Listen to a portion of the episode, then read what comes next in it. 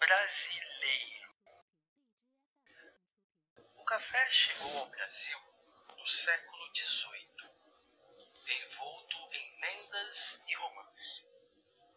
A fruta, que já era plantada na Guiana Francesa, estava proibida aos portugueses.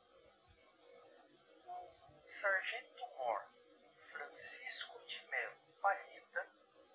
foi designado para trazê-la e, conta-se, só teria conseguido porque a esposa do governador da Guiana, apaixonada por Palheta, o teria presenteado com sementes do ouro negro. Não se pode ter certeza sobre a paixão da primeira dama, mas seu papel foi fundamental no contrabando das sementes proibidas.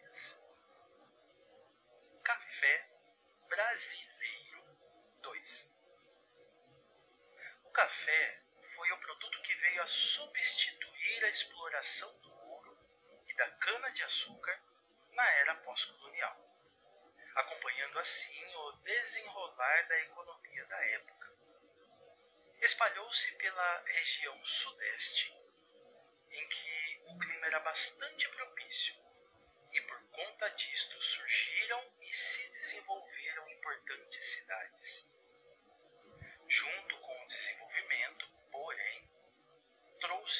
desmatamento.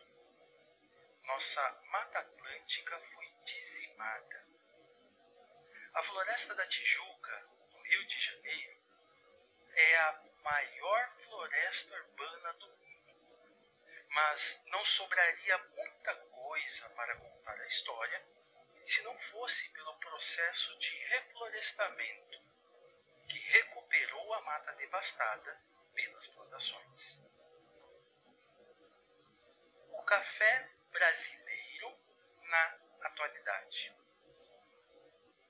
Atualmente, o Brasil é o maior produtor mundial de café, sendo responsável por 30% do mercado internacional, volume equivalente à soma da produção dos outros seis maiores países produtores. É também o segundo mercado consumidor, atrás somente dos Estados Unidos.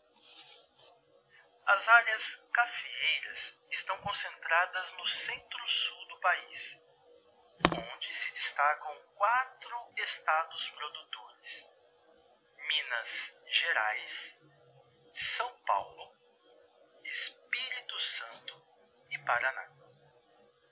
A região Nordeste também tem plantações na Bahia região Norte pode se destacar Rondônia.